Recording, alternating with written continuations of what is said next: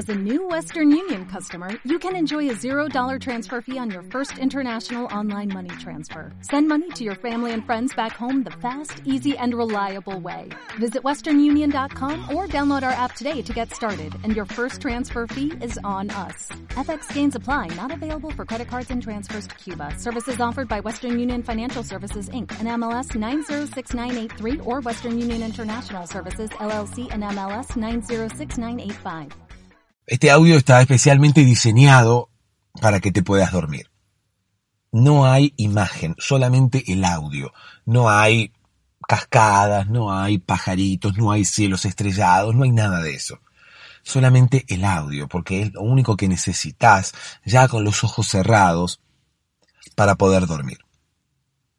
¿Cómo voy a lograr que puedas dormirte? Bueno, como se hizo siempre, contándote una historia así como nos contaban a nosotros de niños un cuento antes de dormir, o incluso como podemos llegar a contarles hoy nosotros a nuestros niños. Es la única manera y es la más efectiva de distraer la mente, de entretenerla, para que luego sienta que no hay nada más importante para hacer ni para pensar más que dormir. Así es como me vas a escuchar decir un montón de cosas que parece que no tuvieran sentido. Me vas a escuchar hablar de, de muchas cosas que quizás no tienen relación entre sí. Me vas a escuchar contar historias quizás disparatadas, delirantes, incluso cómicas la mayoría de las veces, risueñas para que puedas dormirte con una sonrisa. Pero no estoy loco. Incluso vas a escucharme dar muchas vueltas antes de contarte la historia, antes de comenzar con la historia. Pero está diseñado así. Es todo a propósito. Toda esa aparente desconexión, todo ese aparente delirio es justamente el que va a lograr distraer primero y luego aburrir tu mente para que te puedas dormir. ¿No me crees? Escúchame y comprobalo. Eh, buenas noches, este es mi primer audio supongo.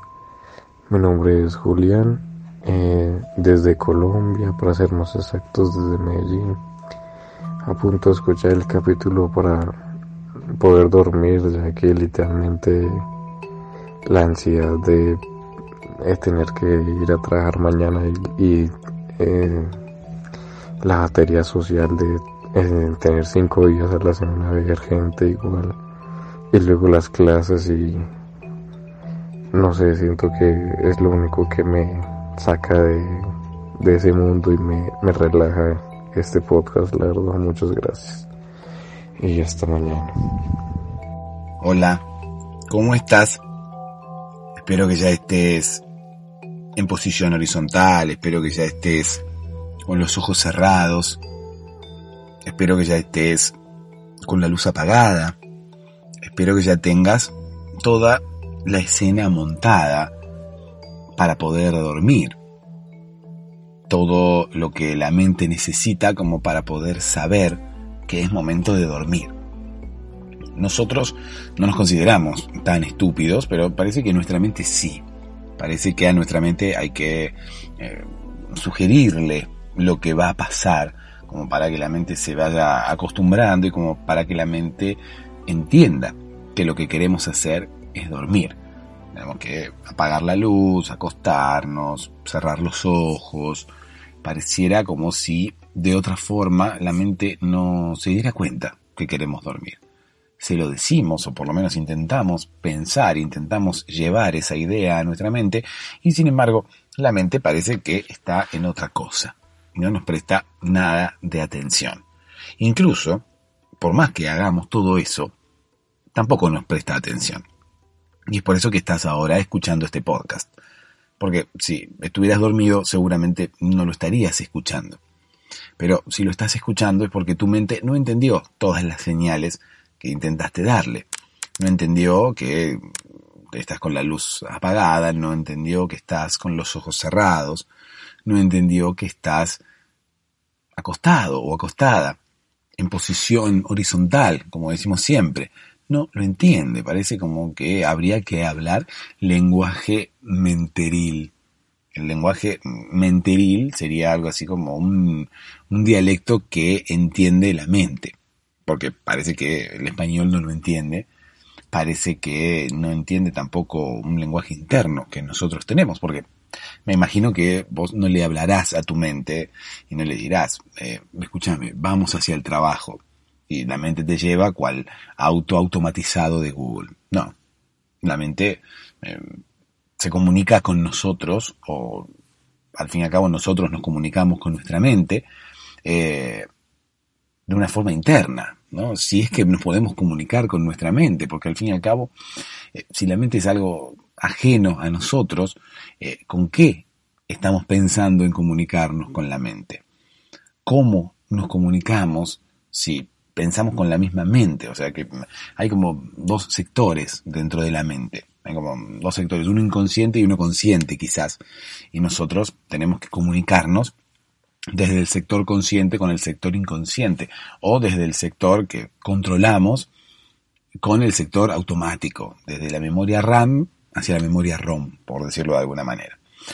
Sea como fuere, no estamos aquí para entender cómo funciona el cerebro, sino que estamos aquí para poder dormirnos, para poder conciliar el sueño.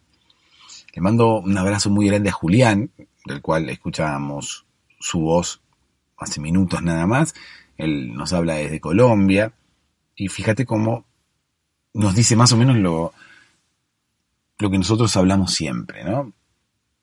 La ansiedad que te puede generar estar ahora mismo teniendo insomnio, no pudiendo dormir y sabiendo que mañana tenés compromisos que asumir, sabiendo que la semana es larga, sabiendo que todo lo que se viene por delante requiere que tengas la batería cargada al 100%, requiere que descanses, requiere que puedas eh, recargar energías para poder rendir un 100%, o por lo menos para poder ocuparte de todas las cosas que tenés que ocuparte. Es por eso que estamos aquí. Julián, querido, Colombia, a, quien, a todos los que nos escuchan desde Colombia, les mando un abrazo grande a todos los que nos escuchan en general, ¿no? Les comento que estamos aquí para eso, estamos aquí para ayudarte a dormir, estamos aquí para eh, ayudarte a que concilies el sueño, para ayudarte a que puedas recargar baterías, para ayudarte a que mañana estés descansado o descansada, para ayudarte a que dejes de dar vueltas en la cama. Incluso, em, seguramente cuando escuchen este podcast eh, determinadas fábricas de colchones, eh, no querrán que este podcast continúe. ¿no? Porque si yo te ayudo a dormir y te ayudo a que dejes de dar vueltas en la cama, si dejas de dar vueltas en la cama, eh, seguramente vas a gastar el colchón mucho más lento. ¿Sí? Cuando uno tiene insomnio, empieza a dar vueltas en la cama, no se puede dormir, y el colchón se gasta más rápido, ¿no? Porque uno da vueltas para un lado, para el otro, da vueltas para un lado, para el otro. Malo bien, ese roce termina desgastando el colchón mucho más rápido. Sospecho que son las mismas fábricas de colchones las que eh, juegan con la ansiedad de la gente como para que la gente no se pueda dormir y ellos vender colchones un poco más, un poco más rápido. Ahora mismo, eh, fíjate, no, no, no te pido que prendas la luz ni que mires el colchón, pero si podés tocarlo y fíjate el estado en el cual está. Porque el estado del colchón también influye directamente en cómo dormimos y en si podemos conciliar el sueño o no. Eh, en este caso pareciera como que estoy hablando no en contra, sino a favor de las fábricas de colchones para poder vender un colchón. Pero, ¿sabes que Realmente el lugar en el cual intentamos dormir influye mucho. Influye mucho el estado del, del colchón en el cual intentemos dormir, más allá de eh, nuestro cansancio, más allá de nuestra necesidad de recargar baterías, más allá de nuestra mente y de las eh, ideas que podamos llegar a tener ahora en la cabeza que no nos permiten conciliar el sueño, muchas veces el lugar en el cual estamos acostados, muchas veces el lugar en el cual descansamos influye también en eh, cómo podemos conciliar el sueño, cuán rápido podemos conciliar el sueño o incluso eh, cuánto podemos mantener el sueño. a veces influye eh, en, que, en que no nos despertemos a mitad de la noche o que no interrumpamos el sueño, que no nos terminemos despertando eh, cuando ya habíamos conciliado el sueño. La superficie en la cual estemos durmiendo influye directamente en que podamos tener un sueño de corrido, un sueño reparador y eh, no nos despertemos a mitad de la noche. Que quizás hay gente que se despierta a mitad de la noche y después no puede volver a dormirse. Así que imagínate, o sea, puedes estar feliz de poder haberte dormido, pero después, si a mitad de la noche te despertas nuevamente, eh, no puedes dormir, ¿qué es lo que ocurre? Eh, es incluso peor, me parece, ¿no? Ah, eh, no tener eh, no tener un impedimento para conciliar el sueño cuando uno se acuesta, poder dormirse, pero después despertarse a mitad de la noche y después no poder volver a dormirse, me parece que es peor. Porque ahí es cuando te genera incluso más ansiedad, me parece, la situación. Porque uno, cuando intenta dormir por primera vez, es como que uno sabe internamente, por más que no mire el reloj, que uno tiene varias horas por delante. Entonces, bueno, de alguna manera, estar intentando dormir y no poder dormirse, bueno, uno piensa, está bien, no me puedo dormir ahora, pero si me puedo dormir dentro de media hora, bueno, dormiré media hora menos, dormiré una hora menos, pero todavía me quedan siete para dormir. El problema es cuando uno se despierta a mitad de la noche, ¿no? Y cuando no se puede volver a dormir. Cuando uno se despierta a mitad de la noche, sabe que está a mitad de la noche y sabe que faltan pocas horas, que quedan pocas horas para el momento de despertarse. Entonces que si no se duerme rápido, eh, no va a poder dormir directamente o va a poder dormir muy poquito. Entonces la ansiedad es mucho más grande. Allí es a donde entra este podcast. Allí es a donde eh, yo puedo ayudarte incluso a volver a dormirte a mitad de la noche. La idea es que escuches este podcast cada vez que te quieras dormir, no importa eh, si es a principios de la noche o a mitad de la noche. Reitero, a mitad de la noche, despertarse a mitad de la noche puede incluso generarnos más insomnio que intentar dormir eh, la primera vez, como quien dice. Porque empezamos, empiezan a dar vueltas esas ideas en nuestra cabeza y además de las ideas que teníamos la noche anterior o además de esas ideas que tenemos siempre en la cabeza, tenemos además esa nueva idea de que falta poco para que nos despertemos y de que si no nos dormimos ahora, después vamos a dormir muy poco. Entonces eso nos genera todavía mucha más ansiedad. Es por eso que este podcast está creado para ayudarte en esos momentos, para ayudarte en esos momentos en los cuales no te puedes dormir. Incluso he hablado con oyentes que me comentan que se despiertan a mitad de la noche y vuelven a escuchar el podcast para poder volverse a dormir. Eso es a lo que me refería, eso es lo que, lo que tenés que hacer o lo que podés hacer o lo que te va a servir a partir de ahora para no tener más ansiedad durante la noche, para poder conciliar el sueño, sea la hora que sea, para poder conciliar el sueño, sea la primera vez que te hayas dormido o sea que te hayas despertado durante la madrugada. Para lo que sea, yo voy a estar ahí, siempre, para cuando lo necesites. Simplemente tienes que tomar tus auriculares, y volver a elegir un episodio del podcast. Siempre voy a estar ahí para cuando lo necesites. Siempre el podcast va a estar allí para cuando no te puedas dormir, para cuando necesites una compañía, para cuando hayas tenido un día raro, extraño, para cuando tengas pensamientos que no quieres tener en la cabeza. Allí siempre voy a estar para esperarte, para acompañarte hasta que puedas dormirte, para distraerte, para contarte una historia quizás rara, quizás cómica, para hablarte quizás algunas estupideces, para poder distraer tu mente y que puedas dormirte con una sonrisa. Si querés colaborar con este podcast, patreon.com barra podcast para dormirse. Allí hay más episodios para aquellos que puedan colaborar con este podcast. Hay episodios en los que no hay introducción, hay episodios que son solamente la historia. Hay otros episodios que son continuaciones de los episodios que que escuchas por aquí. Hay episodios que incluso son derivaciones de los episodios que escuchas aquí. Si has escuchado algún otro episodio antes, sabrás que muchas veces me voy de tema, porque las historias que cuento aquí son totalmente improvisadas. Entonces comienzo contando una historia, me voy de tema y termino contando otra. Y hay alguna que ha quedado pendiente. Bueno, esa historia pendiente voy a continuarla en patreon.com barra podcast para dormirse para aquellos que puedan colaborar con el podcast y que puedan ayudar a que este podcast continúe online.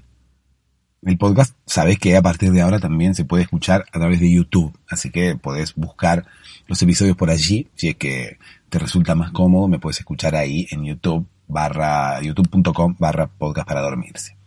No quiero eh, dar más vueltas porque tenemos una historia pendiente desde el día de ayer y si empiezo a dar vueltas y tardo mucho después otra vez no vamos a poder finalizar esa historia y nos quedará un trozo pendiente para el día de mañana y no queremos que así ocurra porque ya tenemos varias historias pendientes. Así que déjame que te cuente una historia.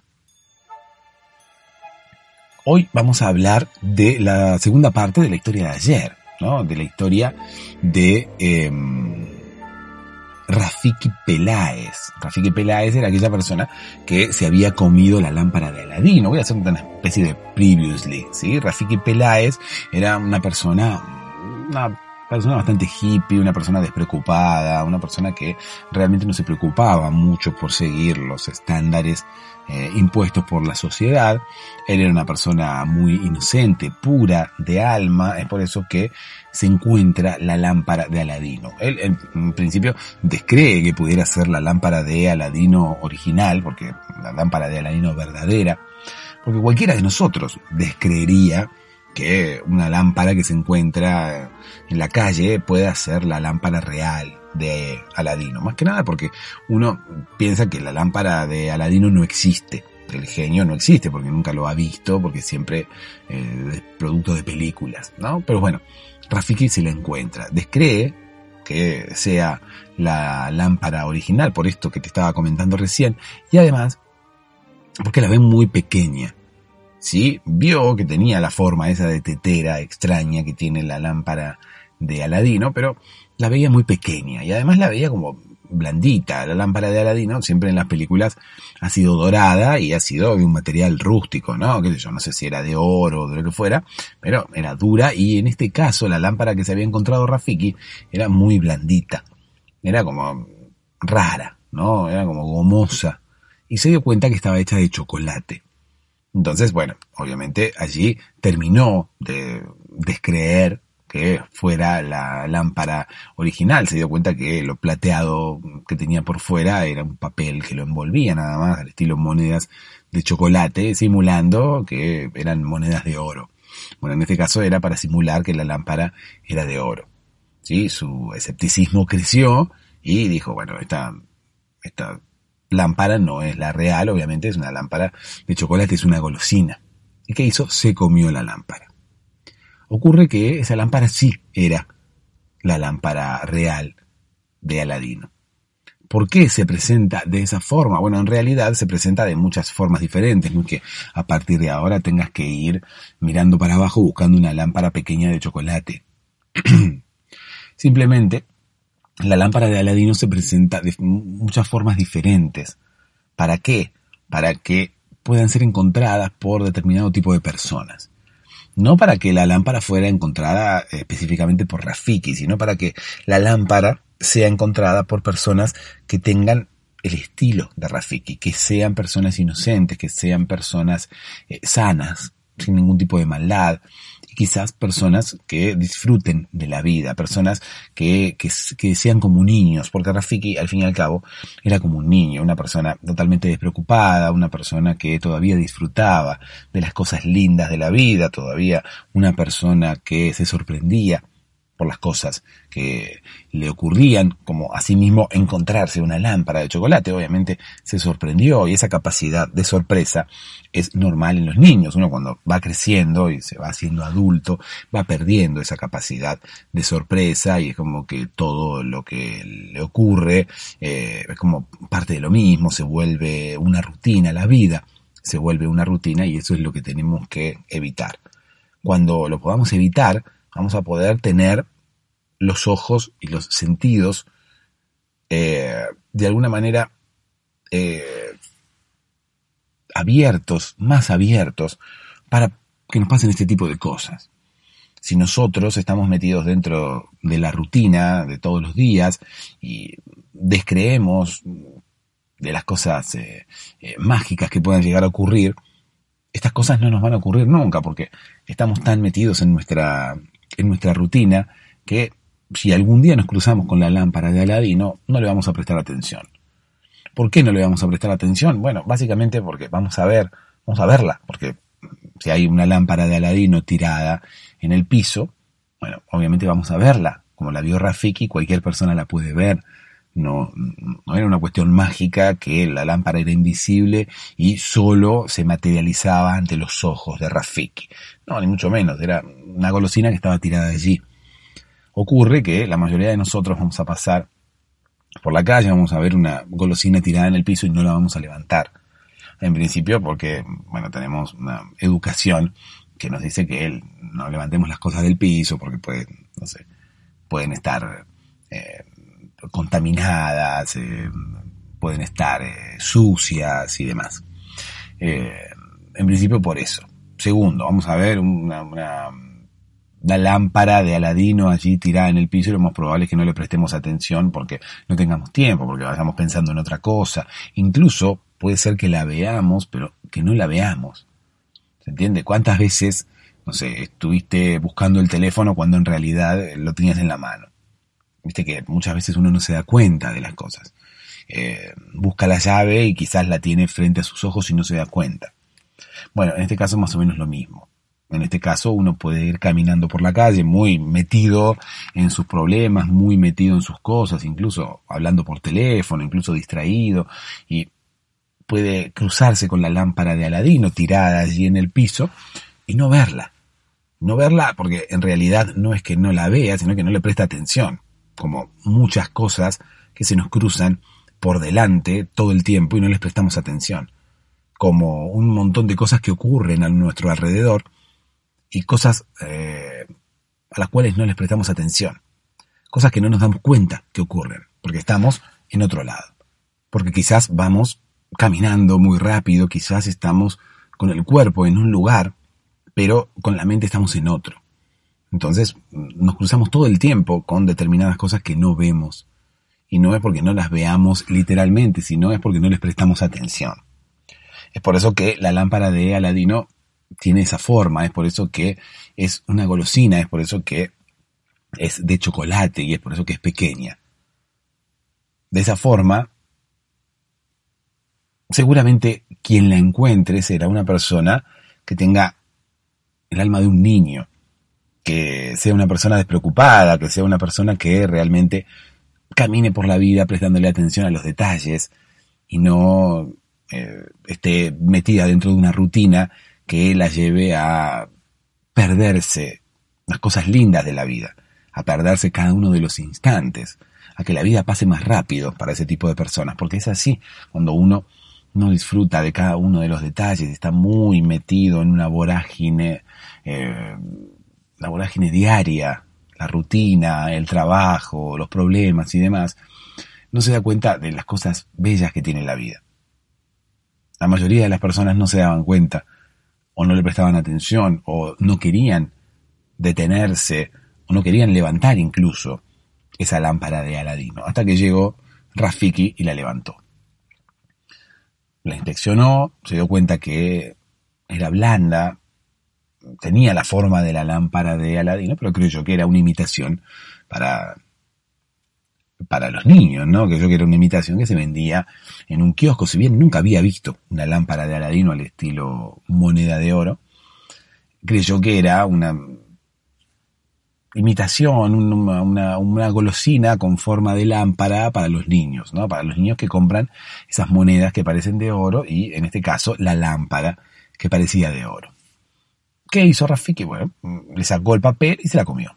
Punto. Allí es donde comienza el problema, entre comillas.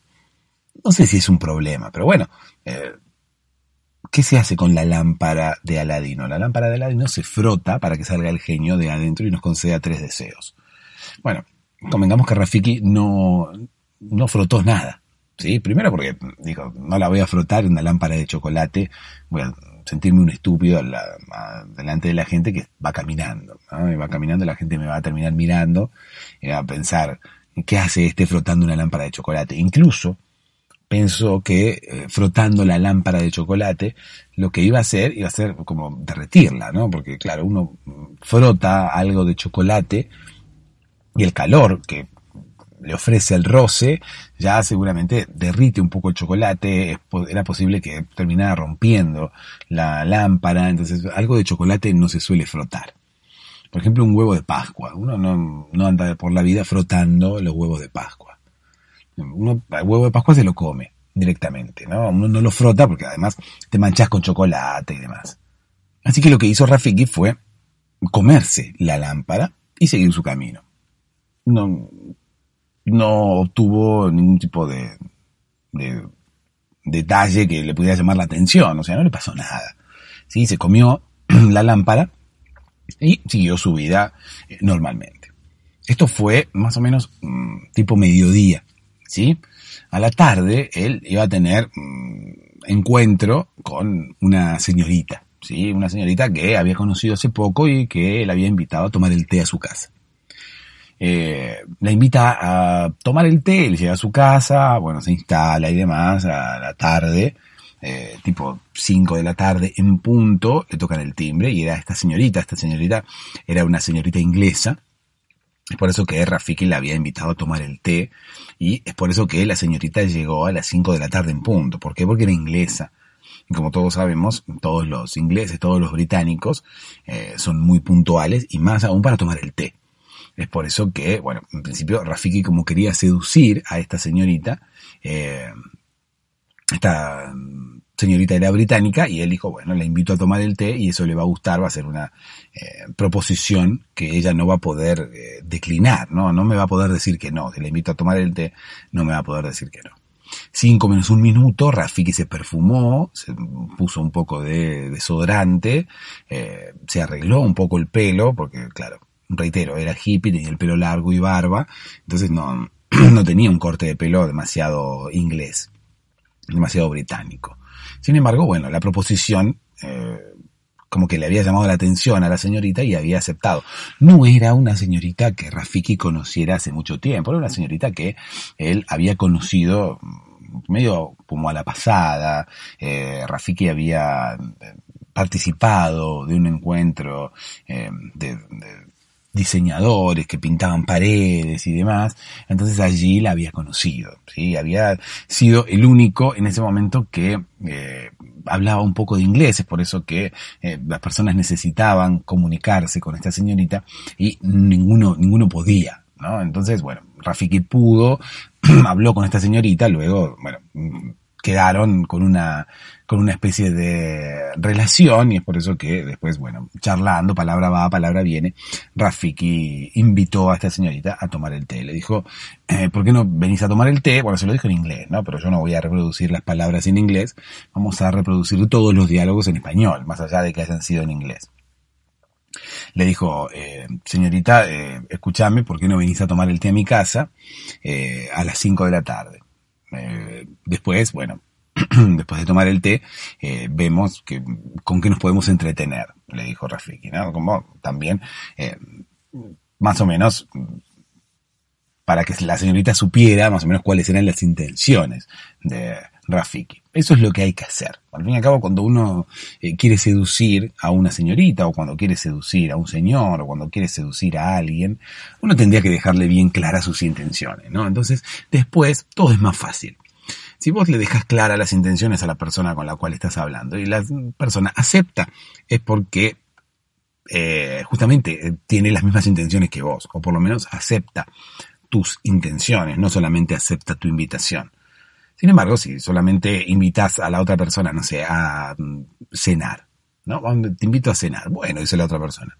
Imagínate, si es algo gratis, me invitas, voy, como y no pongo un peso, perfecto, voy y ceno. Y si uno tiene una, alguna otra intención con esa persona, si uno quiere, no sé, eh, tener una noche de amor y pasión luego de la cena, quizás la otra persona no tiene ganas de tener una noche de amor y pasión y uno terminó invirtiendo un dinero en la cena en vano, ¿no? Porque al fin y al cabo todos sabemos que si nosotros queremos acostarnos con alguien e invitamos a cenar a ese alguien, esa cena es solamente una inversión para poder acostarnos con esa persona. ¿no? Es, esa, es, esa acostada puede después derivar en una relación, incluso podemos tener un noviazgo, incluso, incluso podemos casarnos con esa persona, tener hijos, nietos y envejecer juntos. Pero la primera vez, la cena es una inversión nada más. Inversión como para poder eh, conocernos un poco más con la otra persona, como para poder tener un gesto, un gesto que, bueno, sea parte de la seducción. ¿no? Estamos intentando seducir, estamos intentando conquistar a la otra persona para acostarnos con ella o para, reitero, tener un noviazgo largo, casarnos y envejecer juntos. Eh, todo depende de para dónde nos lleve la vida, pero en principio, bueno, uno invita a cenar a una persona eh, a la cual quiere seducir con, obviamente, una, podemos llamarle una doble intención, o con una intención, bueno, que uno conoce, pero quizás la otra persona no. Entonces la otra persona quizás solamente va a cenar y después no va a hacer nada más. Entonces uno, si supiera eso, ya eh, eh, por lo menos eh, podría decidir si invitarla o no. A mí me gusta dejar las cosas en claro. Yo soy del estilo de Rafiki. Voy por la calle, entonces veo una señorita que me interesa, entonces le digo, señorita, discúlpeme, quisiera venir a cenar conmigo hoy a la noche. Y la señorita, a mí me gusta que me sea sincera. Eh, a mí me gusta que la señorita me responda algo así como, bueno, yo voy a cenar, pero mira que después no va a pasar nada. Mira que después no me acuesto con vos ni soñando. Bueno, eh, discúlpeme señorita entonces, siga su camino, no la pienso invitar nada, porque me va a hacer gastar dinero eh, para nada. Así que, por favor, siga su camino, discúlpeme la interrupción. No, no, por favor, señor. Eh, muchas gracias eh, por la invitación que al final no fue. Y la señorita sigue su camino y yo sigo mi camino. Así tienen que ser las cosas, ¿sí? Eh, sinceras, porque si no, no tiene sentido. La señorita sabe que uno está invirtiendo dinero para invitarla a cenar porque quiere seducirla. Y si la señorita no va a, permitir que la seduzcamos, nos tiene que avisar. Incluso estaría bueno que cada vez que la invitemos a cenar no sea completamente directa, como esta señorita que yo me crucé por la calle. Señorita, discúlpeme, ¿quiere venir a cenar conmigo? O puede ser una señorita que uno se cruce por la calle, o puede ser una persona que uno conozca hace mucho tiempo, ¿no? Una persona cuyo nombre es, por ejemplo, Laura. Entonces uno le dice, eh, escúchame Laura, teniendo en cuenta que, que, nos conocemos hace un montón de tiempo, ¿por qué no vamos a cenar hoy? Yo te invito y después vamos a mi departamento y si hace mucho calor nos sacamos la ropa. Y la señorita, bueno, en este caso Laura, nos dice, mira, todo bien, vamos a cenar, pero no nos saquemos la ropa porque no, no tiene sentido, no, no, no, no vamos a hacer nada. Bueno, está bien, Laura. Entonces, eh, mira, mejor no vayamos a cenar, ¿sí? No vayamos a cenar. En un mundo de sinceridad, plena, la señorita le diría, mira, mejor no nos saquemos la ropa porque no va a pasar nada. Y uno le contestaría algo así como, bueno, está bien, eh, entonces ni siquiera vayamos a cenar porque yo te quería invitar nada más para acostarme con vos luego. Eh, ya que me anticipaste que no nos vamos a acostar, eh, bueno, entonces ni siquiera cenemos, no perdamos tiempo. Bueno, muy bien, Víctor, me dijo Laura, porque yo me hacía llamar Víctor con ella, ¿no? Porque en ese círculo a mí me conocían como Víctor. bueno, perfecto, Víctor, me dijo, sí, sí, no gastes dinero en vano. Mejor voy a comer yo en mi casa unos sanguchitos de miga que tengo ahí y bueno, y después voy a ver una película en Netflix. Punto. Y listo. Bueno, eh, chau Laura, chau Víctor y, y listo. Y el mundo sería como un poco más sincero, ¿no? En otro caso, o por lo menos como ocurre habitualmente, yo iría a invitar a Laura a cenar y le diría, eh, Laura, bueno, eh, ¿quiere venir a cenar? Y después vamos a mi casa y si hace mucho calor nos sacamos la ropa. Bueno, nos dice Laura y viene a cenar con nosotros. Y después vamos a mi casa y no hay oportunidad de sacarse la ropa porque Laura no quiere sacarse la ropa con uno. Entonces, claro, nos hizo gastar un montón de dinero en la cena y al final no ganamos nada. ¿Pero por qué? Porque Laura no es una persona así horrible que bueno, horrible no es tampoco, por eso la estamos invitando a cenar y por eso nos queremos acostar con ella, pero independientemente de eso, no es una mala persona, Laura. No es una persona que nos quería eh, hacer gastar dinero en una cena, comer gratis, sabiendo que eh, después mm, no se iba a acostar con nosotros, sino que muchas veces las señoritas o los señores o quien, a quien sea que invitemos a cenar eh, no conocen nuestras intenciones ocultas. Entonces, bueno, no sé si ocultas, pero bueno, no conocen nuestras segundas intenciones. No saben que nosotros queremos invitarlas a cenar para seducirlas. Entonces habría que blanquear esa situación para que la otra persona sepa si quiere venir a cenar o no. Si la otra persona acepta venir a cenar es porque ya sabe lo que va a pasar después y, eh, bueno, estamos, como quien dice, los dos de acuerdo. Pero si la otra persona no sabe, la otra persona quizás dice, bueno, vamos a comer, charlamos un poco y después me voy a mi casa puedo entablar una amistad contigo, Víctor. Y no, es por eso que yo le aclaré ya con anticipación de que mi idea no era entablar una amistad con nadie. Le dije, Laura, vení a mi casa después de cenar y nos sacamos la ropa porque hace calor.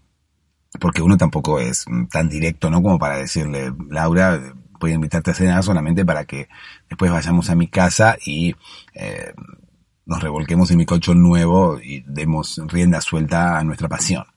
No, no es tampoco forma de hablarle ni a Laura ni a nadie, porque el hecho de que tengamos un colchón nuevo no es motivo de que las señoritas puedan llegar a querer acostarse con nosotros. Bueno, ojo, ojo. Quizás alguna sí, porque quizás alguna tenga en su casa un colchón medio ya roto, eh, medio ya viejo, que, no tenga eh, que no tenga las propiedades habituales de los colchones, ¿no? Para soportar el peso del ser humano.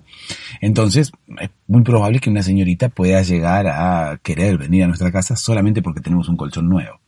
Entonces, que le guste estar con nosotros solamente para poder dormir en nuestro colchón. El colchón podría ser un, arma de seducción tranquilamente. Así que, ojo, eh, piénsenlo cuando vayan a invitar a alguien a cenar. Si tienen un colchón nuevo, nombren el colchón. Hagan, eh, como quien dice, eh, publicidad de su colchón nuevo. Hablen de su colchón nuevo, quizás la otra persona se tiente y quizás tenga en su casa un colchón mm, ya bastante perjudicado, un colchón que ya está pidiendo el cambio y decida ir a nuestra casa solamente porque nosotros tenemos un colchón nuevo o incluso un colchón mejor que el que esa persona tiene. Entonces un buen colchón le asegurará a la otra persona un buen descanso, a diferencia del colchón que tiene en su casa. Entonces, cuando uno le ofrece a la persona venir a acostarse con uno, a nuestra casa y le nombra que tenemos un colchón nuevo, bueno, quizás la otra persona accederá por una cuestión de colchón, nada más.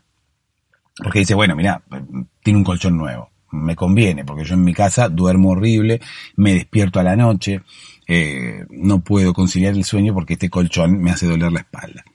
Mejor voy a la casa de este, eh, que tiene un colchón nuevo, ahí voy a poder dormir plácidamente. A cambio voy a tener que acostarme con él, pero bueno, qué sé yo. Quizás me enamore, así que bueno, voy a eh, correr el riesgo, voy a...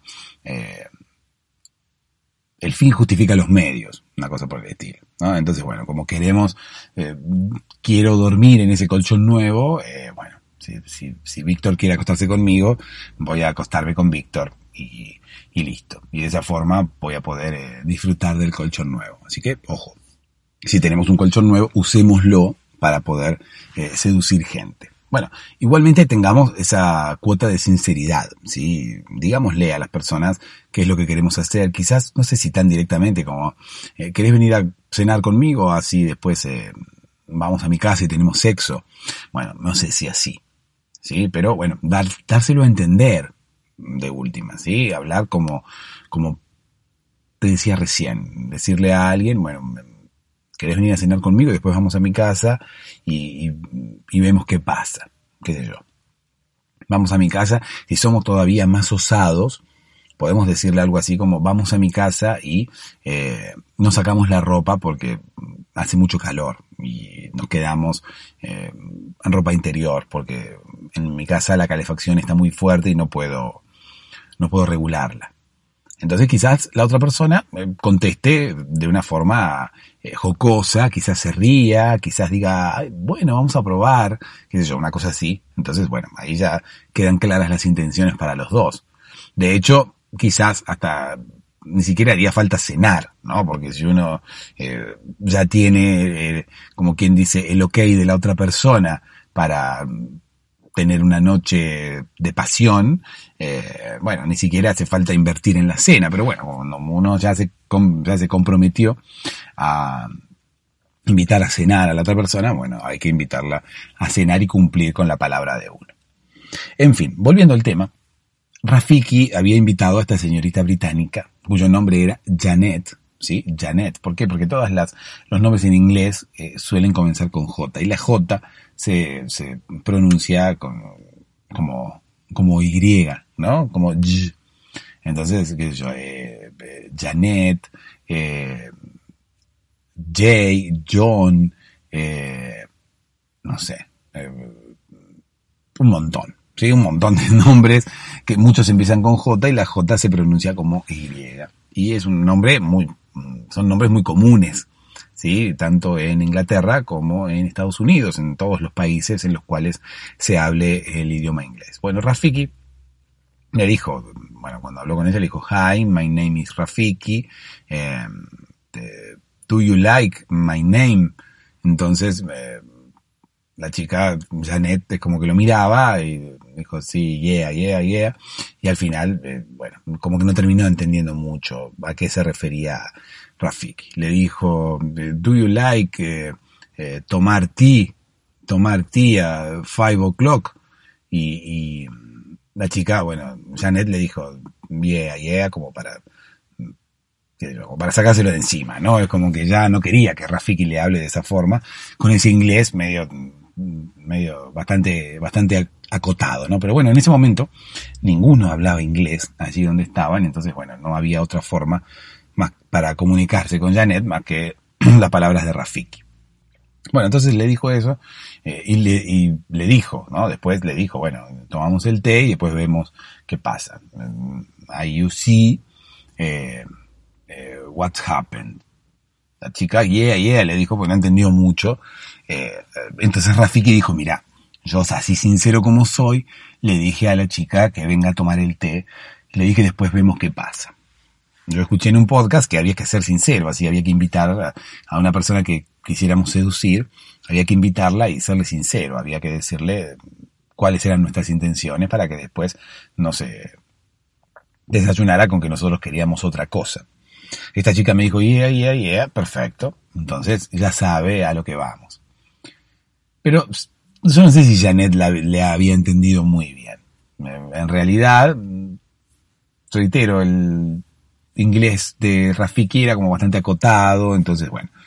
Al final resulta que a las 5 en punto eh, Janet le tocó el timbre a Rafiki. Rafiki atendió, eh, le dijo hola Janet, qué sé yo, hi, le dijo Janet, qué sé yo, pasó y, Rafiki ya tenía el té más o menos preparado.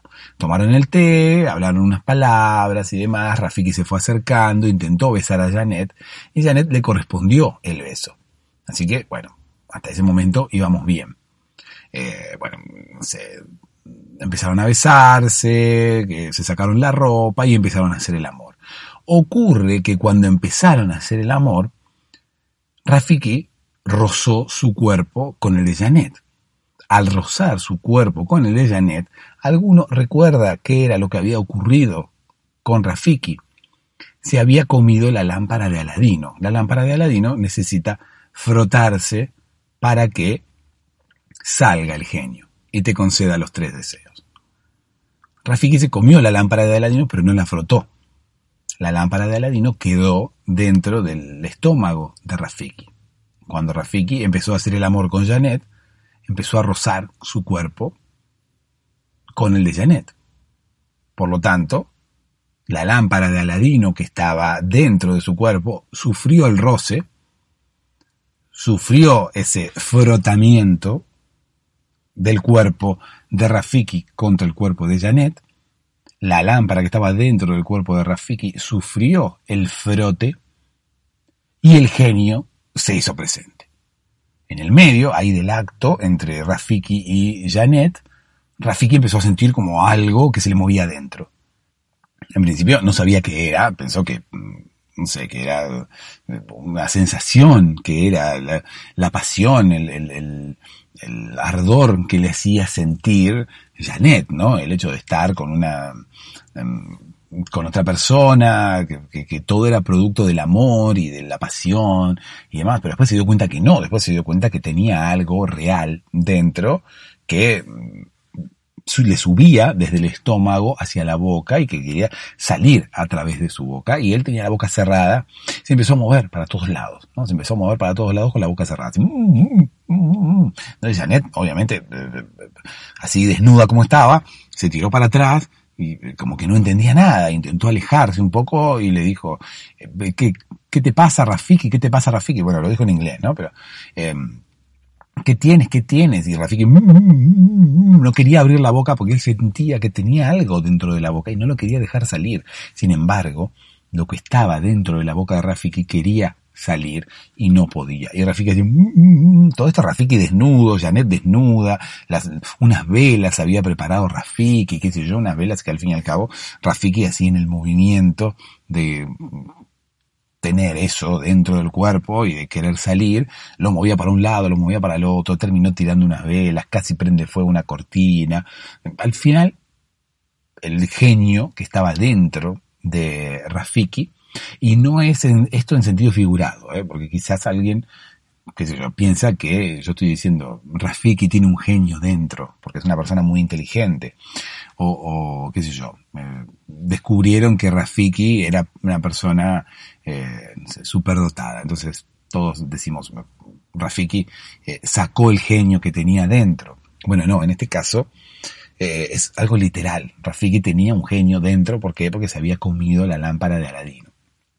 El genio logra abrir la boca de Rafiki y sale. ¡Fua! El genio azul, ¿no? El genio azul igual al de la película de Disney, con la barrita candado y con ese peinado extraño, los aros y demás. Sale. obviamente Janet no sabía dónde meterse. Se pega un susto que imagínate, un susto bastante, bastante importante. Está como el, el, genio saliendo de la boca de Rafiki genio se hace presente allí, sale hacia arriba, porque el genio es bastante alto, ¿no? Es como una cosa que sale del, pico de la lámpara y sale y se hace presente allí. En este caso no salía del pico de la lámpara, sino que salía de la boca de Rafiki. En realidad salía así del pico de la lámpara, pero el pico de la lámpara Rafiki lo tenía dentro del estómago. Por lo tanto, bueno, el genio tenía que hacer una especie de mayor trayecto, ¿no? Para salir eh, tenía que salir desde el estómago, atravesar todo el, la parte del, de acá, de la tráquea y demás, la garganta de Rafiki para poder salir por su boca y hacerse presente allí. Obviamente Janet, bueno, se tapó un poco porque estaba desnuda, no entendía nada, estaba súper asustada, intentó esconderse tras un mueble que había allí en la casa de Rafiki, y Rafiki estaba parado ahí, con la boca abierta, mirando para arriba y mirando como desde su boca salía un genio. El genio se hizo presente allí y dijo, ¿no? Lo que todos los genios dicen. Eh, te concederé tres deseos, ¿no? Mirando a Janet. Porque Rafiki estaba así, con el, el genio saliéndole de la boca, pero el genio salía hacia adelante. O sea, el genio, Rafiki parecía un ventrílocuo, ¿no? Como que tiene el muñeco ahí y lo manejan desde la espalda. Bueno, en este caso, Rafiki más o menos. Rafiki estaba así y el genio salió de su boca y quedó mirando hacia adelante, hacia, el, hacia el mismo lugar que Rafiki. Entonces, el genio me parece que ni siquiera se enteró que estaba saliendo de la boca de Rafiki, ni siquiera se enteró que estaba Rafiki allí dentro. El genio salió y le dijo, eh, te concederé tres deseos, le dijo. Y Janet tenía un susto que, mamá mía, no sabía qué es lo que estaba pasando. Tres deseos, de, ¿de qué? Le dijo, ¿no? Tres deseos, dice, porque yo soy el genio de la lámpara. ¿Qué lámpara? Le dijo Janet si estás saliendo de la boca de Rafiki. Rafiki no es una lámpara, creo yo. ¿No? Por lo menos hasta recién no era una lámpara. Entonces el genio se dio vuelta y se dio cuenta que bajo sus pies, o por lo menos, bueno, el genio no tiene pies. Habitualmente no tiene pies, pero bueno, así, bajo su torso, viste que el genio es como que se va como un triángulo invertido. El genio va como haciéndose finito a medida que va bajando, va bajando, va bajando, va bajando, y se va haciendo finito hasta que llega a meterse en el pico de la lámpara. Bueno, en este caso, desde, desde sus hombros, desde sus brazos, se iba haciendo finito, finito, finito hasta que llegaba a meterse a la boca de Rafiki. El genio miró hacia abajo y vio que salía de la boca de Rafiki y no entendía nada. Le dijo, ¿y vos quién sos? Ah, ah, ah, le dijo Rafiki, ¿no? que no podía hablar porque estaba con la boca abierta, tenía todo ese rayo de, algo eh, que era el material del cual estaba hecho el genio que no le permitía cerrar la boca. Habla bien, le dijo el genio, habla bien, vos quién sos. Ah, le dijo Rafiki, ¿no? No, podía decirle, no podía hablar, no podía hablar porque no podía cerrar la boca, tenía la boca abierta, entonces, bueno, el genio se dio cuenta y dice, ah, no puedes hablar porque estoy yo ahí adentro de la boca.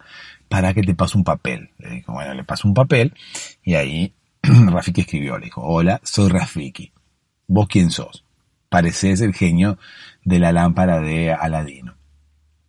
Le pasó el papel, el genio lo leyó y dice, sí, soy el genio de la lámpara de Aladino. Mientras tanto, bueno, Janet se iba vistiendo y todo. Eh, Rafiki no se pudo vestir. Rafiki se quedó así desnudo, imagínate, desnudo, parado en una posición media extraña, con las piernas un poco abiertas, con los brazos también un poco abiertos, la ingle un poco hacia adelante, el, el vendría a ser el torso un poco hacia atrás, como quien está tomando carrera para saltar, y, y, y, la cabeza un poco más derecha, ¿no? El torso como un poco en diagonal hacia atrás y la cabeza un poco más derecha, incluso un poco inclinada hacia arriba.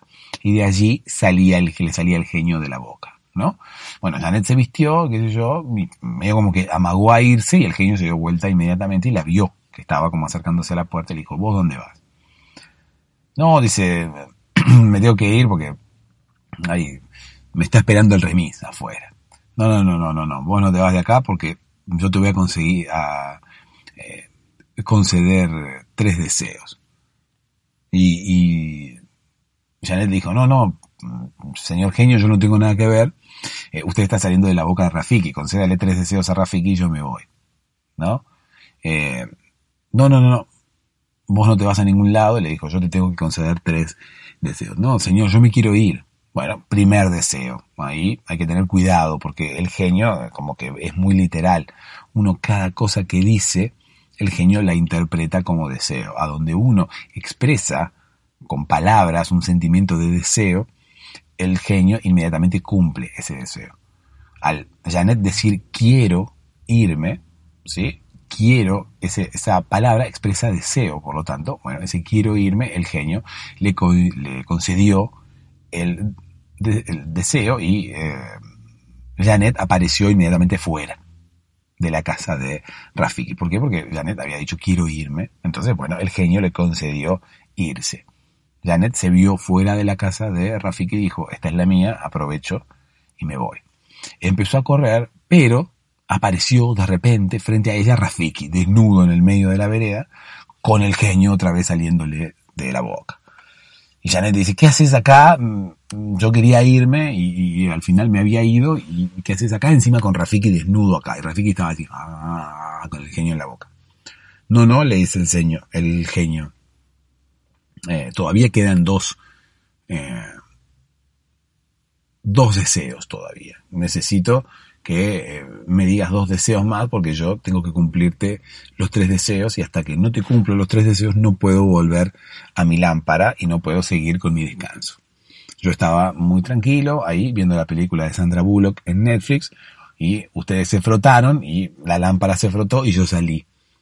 Así que ahora ya que me molestaste, por favor pedime los tres deseos, yo te los concedo y vuelvo a ver la película de Sandra Bullock que la, la llevo ahí por la mitad, ¿sí? tipo 30, 40 minutos.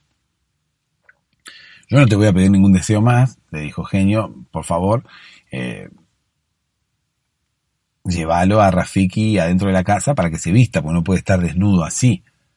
Pues, deseo concedido, le dijo el genio, y lo llevó a Rafiki adentro de la casa y así como mágicamente Rafiki se puso ropa sin dejar de, de, tener la boca abierta y sin dejar el genio de salir de la boca de Rafiki, ¿no? Y, y bueno, apareció Rafiki otra vez ahí en la vereda en una fracción de segundo. ¿eh? Estaba ahí Janet hablando con el genio y le dijo, por favor, eh, que Rafiki se vista, está acá desnudo en el medio de la calle eh, y, la gente lo puede ver. ¿no? Rafiki vivía en un barrio que no era muy, muy transitado, es por eso que en ese momento justo por la calle no había nadie. Igualmente me parece que la, que al genio no lo, las personas comunes no lo podían ver, simplemente las personas implicadas en el, en el hecho podían verlo, ¿no? Aquella persona que había frotado la lámpara y aquella persona que, eh, bueno, nada, aquella persona que estaba involucrada allí de casualidad, ¿no? Porque Rafiki, si bien era el que tenía la lámpara dentro del estómago, no era el que la había frotado. Sí, convengamos que el que había frotado la lámpara, la que había frotado la lámpara era Janet, la que había frotado el cuerpo de, de Rafiki era Janet, ¿sí? No es que Rafiki se frotó el cuerpo él solo, no. el cuerpo de Rafiki se frotó contra el de Janet, por lo tanto, si uno se pone a pensar, la que frotó el cuerpo de Rafiki con su cuerpo fue Janet. En ese caso, la que frotó la lámpara terminó siendo Janet, por eso que el genio sale, la ve a Janet y dice, bueno, esta es la que me frotó, esta es la que tiene, la que necesita los tres deseos, ¿no? Entonces, bueno, ya había cumplido dos. Se había ido de la casa de Rafiki y eh, Rafiki se había vestido. Por lo tanto, bueno, es como que Janet había desperdiciado dos deseos y ella no se había dado cuenta. ¿Por qué? Porque reitero, cuando te aparece el genio, cuando tenés la lámpara de Aladino ahí, es como que necesitas eh, pensar bien los deseos y pensar bien lo que vas a decir. Porque cuando vos tenés la lámpara de Aladino ahí, expresás deseo, expresas deseo con cualquier palabra que digas, y el genio va a concederte ese deseo. Así que tenés que tener mucho cuidado con qué decís y cómo lo decís. Faltaba un solo deseo. Un solo deseo faltaba, estaban en el medio de la calle, Janet ya vestida, Rafiki ya vestido también, y el genio saliéndole de la boca a Rafiki, que al fin y al cabo era una especie de, de huésped nada más, ¿no? Así como en las películas de, de Hollywood, en las cuales un ser humano es solamente un huésped, es solamente un lugar donde otra persona, un ser extraño, puede alojarse. En este caso, el genio se alojó en el cuerpo de Rafiki, pero no porque el genio así lo haya elegido, sino que al fin y al cabo fue Rafiki el que terminó eligiendo eh, hospedarse o, o, por lo menos que el genio se hospede en su cuerpo, ¿no? No, no, no fue el, genio el que se metió dentro del cuerpo de Rafiki, sino que fue Rafiki el que metió el genio dentro de su cuerpo. Quedaba un solo deseo. Janet ya no sabía qué hacer, estaba asustada allí en el medio de la calle, ahí frente a la casa de Rafiki, saliendo el genio de la boca de Rafiki, Rafiki sin poder hablar, ya no tenía el papel como para poder comunicarse porque ya habían salido de su casa y Janet ya no sabía qué hacer. En ese momento de desesperación y arruinando su tercer deseo, le ordenó al genio que volviera a su lámpara. Y así fue. El genio volvió a su lámpara y no salió nunca más.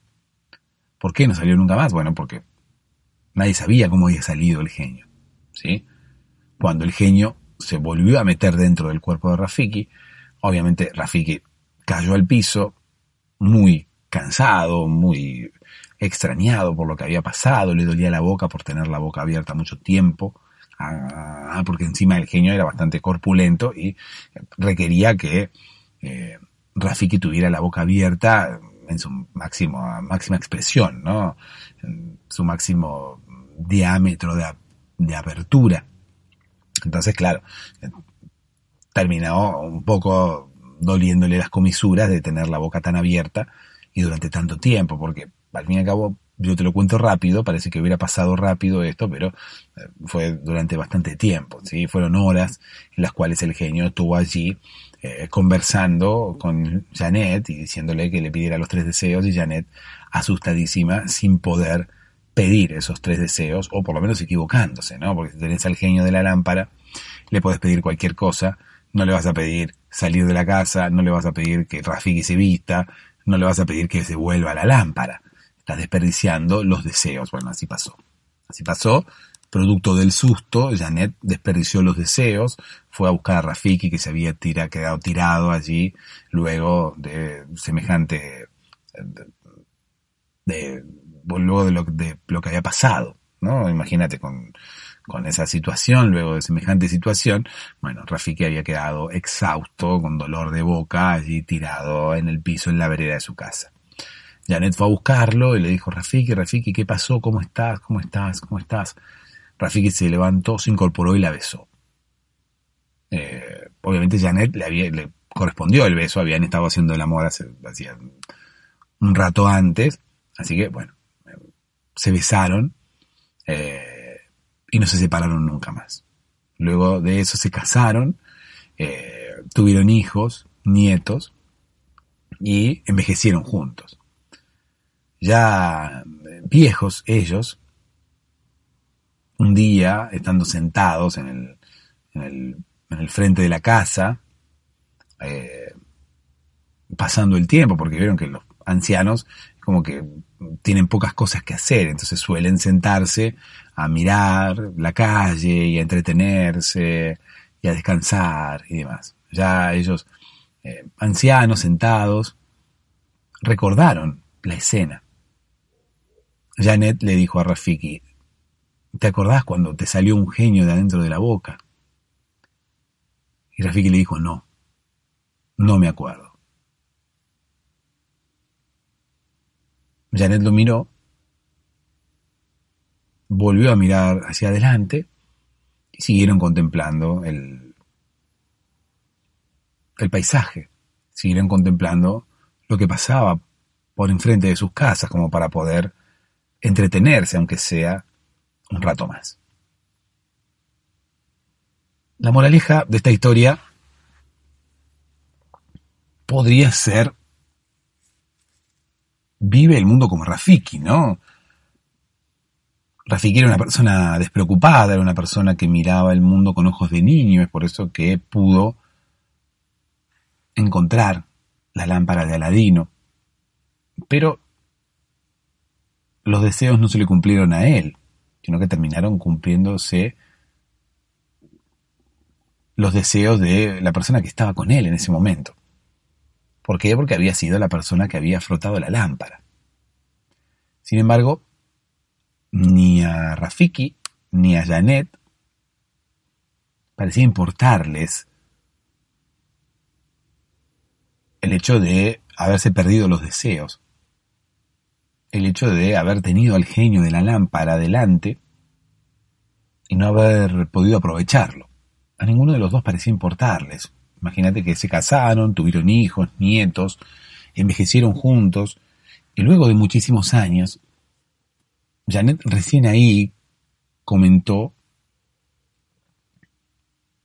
ese hecho que había sucedido muchos años atrás,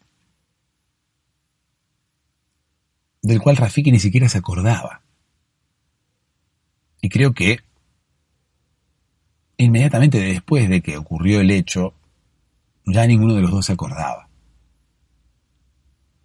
Y no es que no se acordaran porque hubieran perdido la memoria, ni porque el genio les hubiera borrado la memoria, nada de eso. Simplemente ellos tenían algo mucho más importante que hacer y que disfrutar. Ellos querían disfrutar uno del otro, ellos se habían enamorado. No importaba lo que pasara alrededor, cualquier cosa que ocurriera alrededor, era simplemente un detalle. Cualquier cosa que pasara alrededor no, no era percibida por ninguno de ellos dos.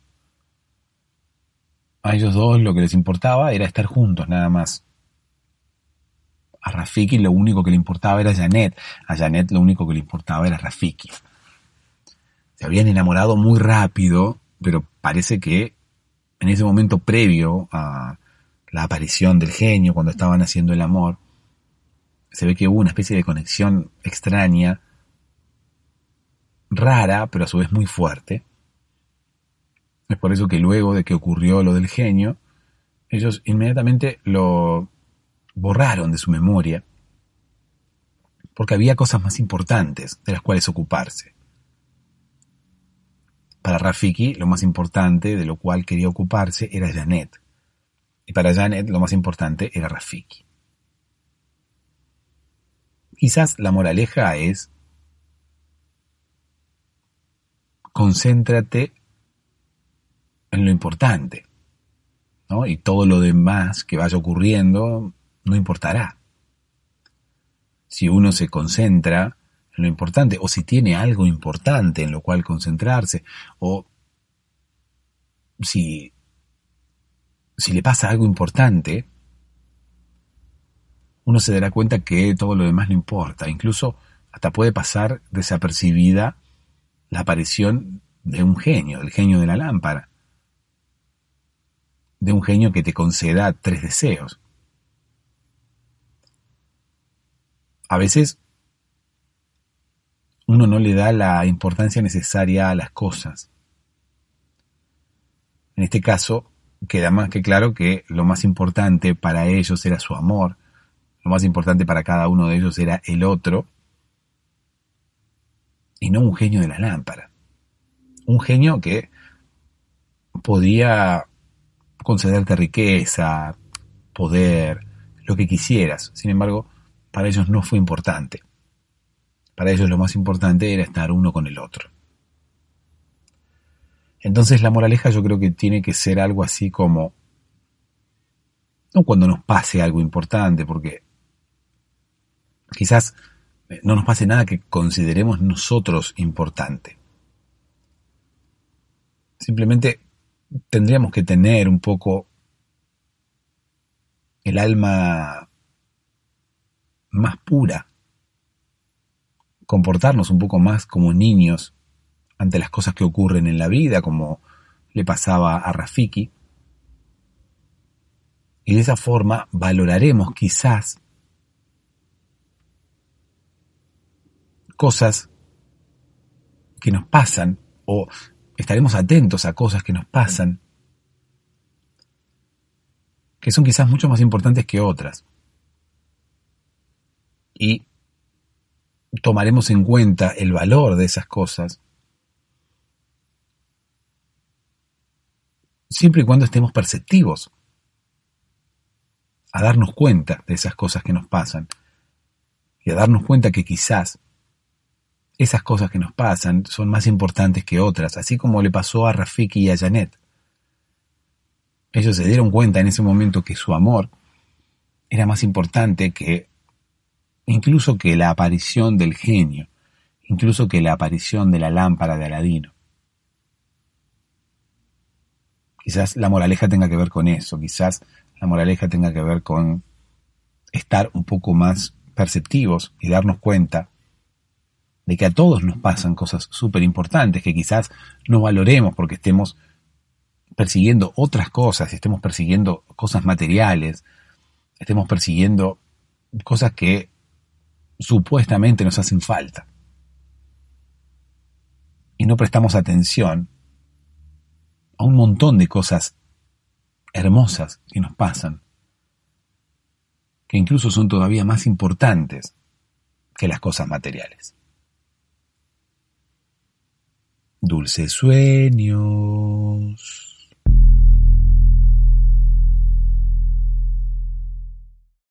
En Sherwin Williams somos tu compa, tu pana, tu socio, pero sobre todo somos tu aliado, con más de 6.000 representantes para atenderte en tu idioma y beneficios para contratistas que encontrarás en aliadopro.com. En Sherwin Williams somos el aliado del PRO.